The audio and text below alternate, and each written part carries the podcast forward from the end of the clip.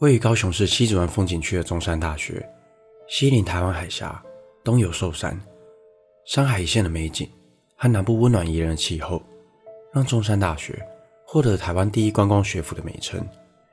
然而，在这个依山傍水的大学里，却有着一些不为人知的故事。大家好，我是希尔，欢迎收看本集的校园怪谈。今天这集就让我为大家介绍中山大学诡异的地下室。这是一则在 PTT 上流传多年的故事，故事就发生在中山大学校园里最北边的艺术大楼。这个校园里最偏僻的教学大楼，是戏剧系学生们主要的活动地点。而戏剧系有一门必修课，是所有大一新生都要修的一门演员课，并且要在期末进行成果发表，才能取得学分。当时才刚升大一的易涵，将所有的重心都放在期末的演出上。每天下课后，在艺术大楼排练到凌晨，早已成为常态。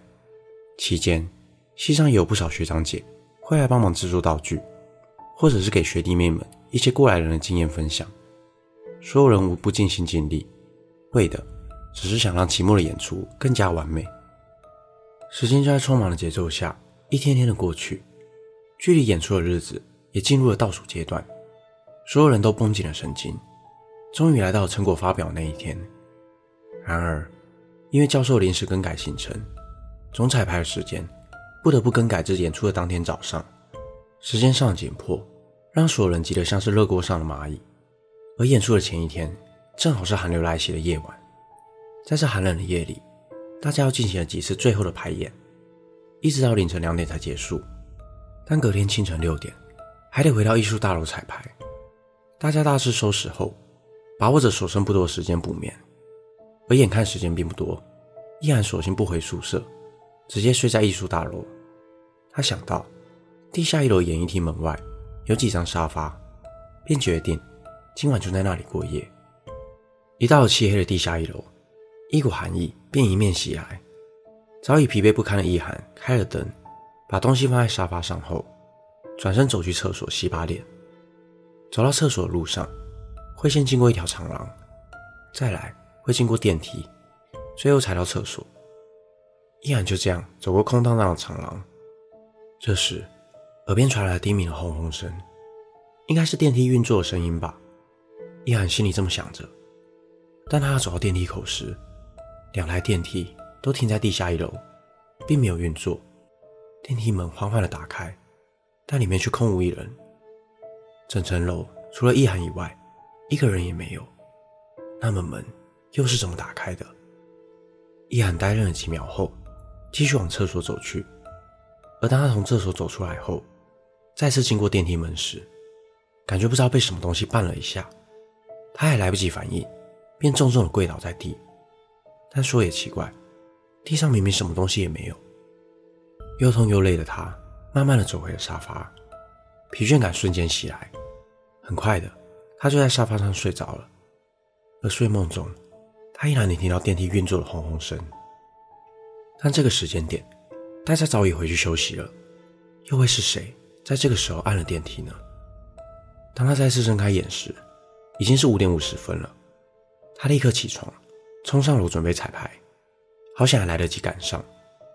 彩排完后，接着就是正式的成果发表，而准备已久的演出，也在大家这段时间的努力下完美落幕。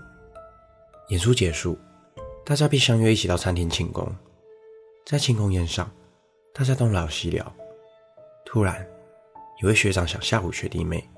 并开始讲起了艺术大楼闹鬼的故事。你们知道孟轩学长从来不去地下一楼吗？为什么啊？因为他看得到啊。他说地下一楼有很多。真的吗？我昨天晚上才睡在那。所有在场的学长姐露出一脸震惊的表情。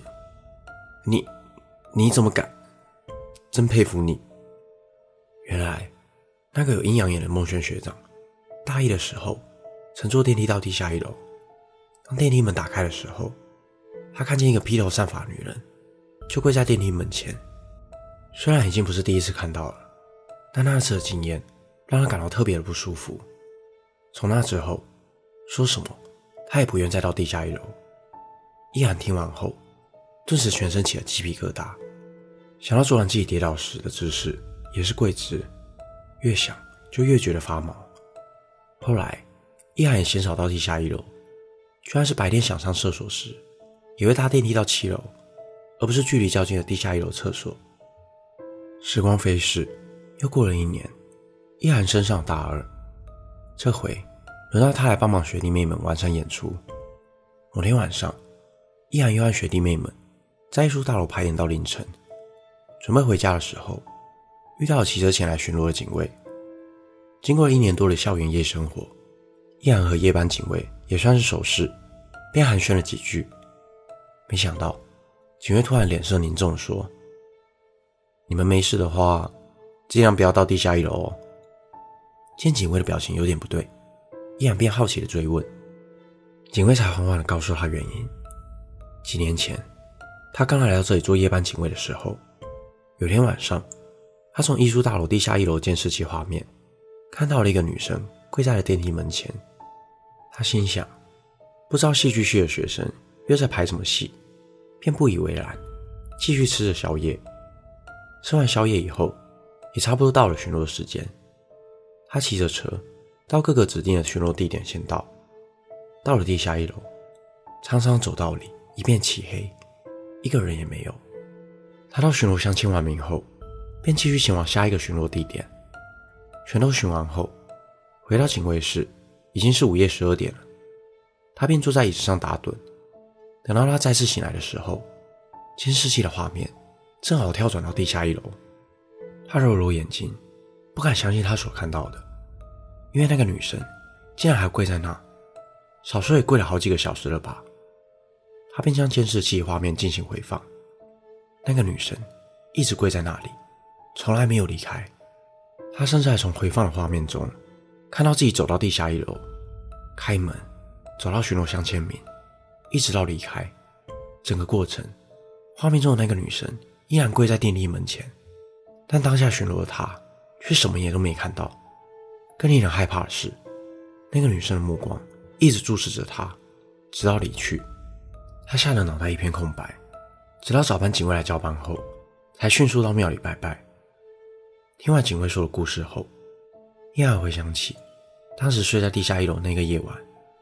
那时他不知道绊到了什么，而重重的摔了一跤。现在想起来。人就觉得毛毛的，也许绊倒他的，正是跪在电梯门前那个看不见的女生。本期内容就到这里，如果想看更多校园怪谈，欢迎订阅我的 YouTube 频道。